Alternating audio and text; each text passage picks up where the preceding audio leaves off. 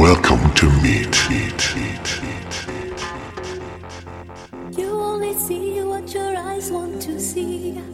How can life be what you want it to be? You're frozen when your heart's not open.